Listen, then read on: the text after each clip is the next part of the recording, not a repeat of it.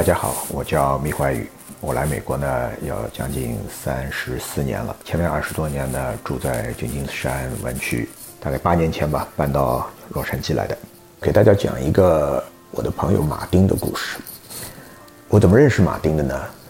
那要从我儿子小时候踢足球开始说起。在我儿子大概五六岁的时候呢，他参加了一个叫 Kids Love Soccer 那个组织。举办的一个足球活动，那是一个娱乐性的足球组织，主要是培养儿童和少年对足球的兴趣。那么那年冬天呢，他们举办了一个东西叫 Winter Warrior，冬季勇士嘛。那个是在旧金山湾区的地方。这个活动呢，就是他把报名的孩子分成很多队，每个队大概七八个孩子吧，让他们相互之间比赛。在周末呢，他们就在公园里搭个球门。然后这个组织呢，就有教练，那些教练来呢又是当裁判，大概二十分钟一场，踢三场，比较娱乐性的那个让他们踢。那我儿子那队呢踢得特别好，我儿子而且那年呢好像每场球都会进个球什么的，所以呢在那些球队里呢有些小名气。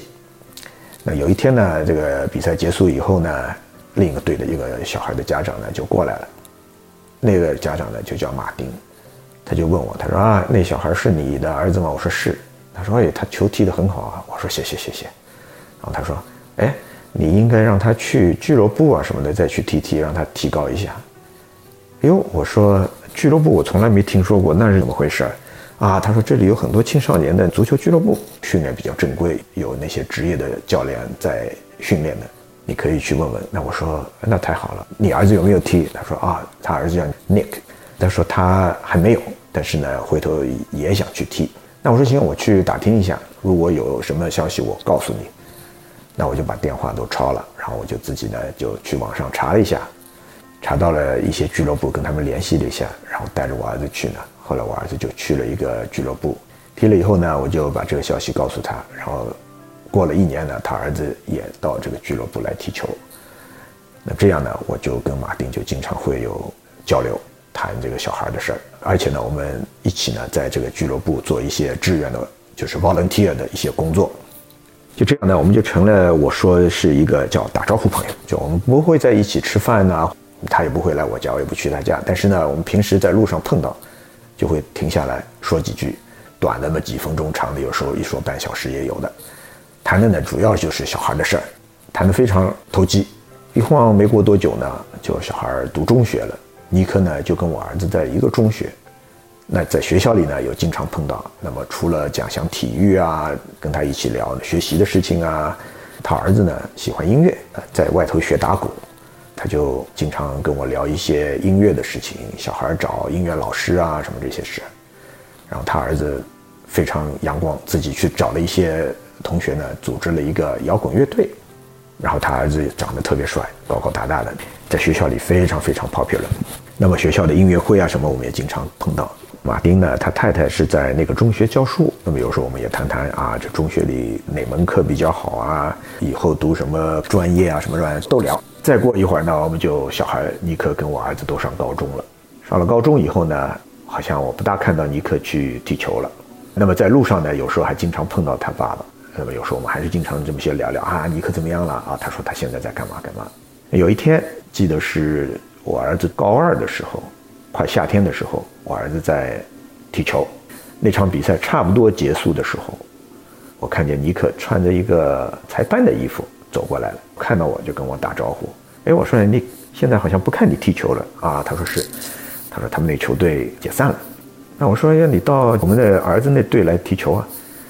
他说、：“算了。”他说：“我现在很忙，我现在呢有一个呃摇滚乐队，成天排练。”啊，那我说太好了，什么时候有演出我来看。他说：“啊，是我今年夏天我们会做一些公益演出。”他说：“我到时候告诉你。”我说：“行啊。”然后我说：“你现在做裁判啊？”他说：“是，因为他说现在也没有什么户外活动，球也不踢了，做裁判是唯一的户外活动。顺便说一下呢，他们在踢球的时候呢。”就在很小的时候，大概十二岁啊、十三岁以上呢，足球俱乐部就鼓励那些小孩去考那个裁判的执照，最低的那个裁判执照。考完以后呢，他们就可以去做裁判，给比他们年纪小的球队的比赛做裁判。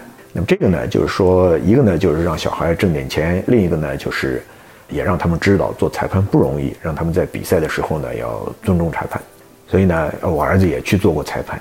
然后我们就说啊，正好五月份，我说你暑假怎么打算？他说啊，暑假要去看外婆，在俄勒冈州看完以后呢，他说我然后接下去就要排练我的乐队，然后可能家里一起去度假吧。那我说挺好的，我就跟他说呃，夏天愉快啊，Have a nice summer。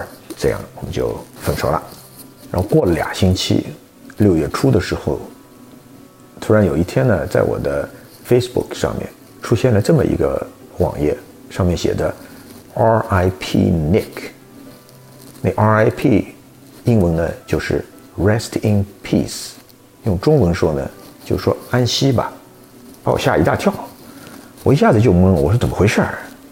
我想打电话给马丁，但是我想这事儿搞不清楚怎么回事，我先别打吧，我先问问别的家长。别的家长说：“哎呀，是一个悲剧。”他说他们也搞不清楚究竟是怎么回事儿。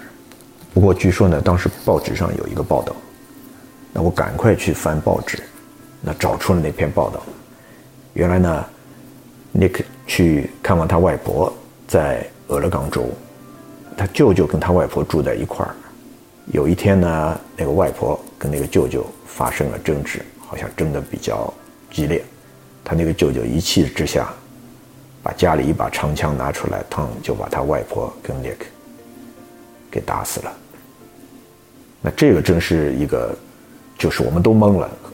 我去问其他的家长，他们都不敢相信，他们觉得这个真是好像听说这些事儿发生，一下子就发生的这么近，大家都很懵，就想要做些什么事儿为马丁，但是呢，也想不出来。当时大家都觉得，哎呦，这很难，就是说 handle 这样的事儿，不知道怎么去跟马丁说。我当时呢也犹豫了半天，到现在我还后悔，就当时没有。去跟他打电话，去跟他慰问一下一下，为他做些什么事儿。但是呢，实在当时我觉得不知道怎么做，自己也懵了。所以这么一等，等了半年以后呢，有一天我在一个 Starbucks 看见马丁了，看到他在那里边看电脑。那我当时犹豫了半天，后来呢，我买了咖啡，我还是走过去，我跟他说：“哎，马丁，你好，你好，好久不见。”他看了我，哎，他说：“你好，好久不见。”那我说：“你都好吗？”他说：“还好，还好。”然后就没话了。然后我就说：“哎，我说我，I'm very sorry about your loss。”他说：“谢谢谢谢。”然后又没话了。那么因为平时我们见面呢，说的都是小孩儿，都是 Nick 或者我儿子。现在突然之间就是说这样的情况下，我们就好像没话说，两人就愣着。愣了一会儿呢，他看着窗外，他就蹦出一句话来：“We have to get that damn thing under the control。”他就说：“我们一定要把这个鬼东西控制起来。”那我就说：“是啊，是啊。”然后又愣了一会儿，大家也没话说。我就跟他说：“那你多保重了。”我说：“有什么事儿，你有什么需要帮忙，你跟我说。”他说：“好的，好的。”然后呢，我们就说再见，就走了。那是最后一次我见到马丁。后来呢，我就搬洛杉矶了，也没有再见到过他，也没有再这么联系过。我有时候经常在想，哎呀，不知道他现在过得怎么样了。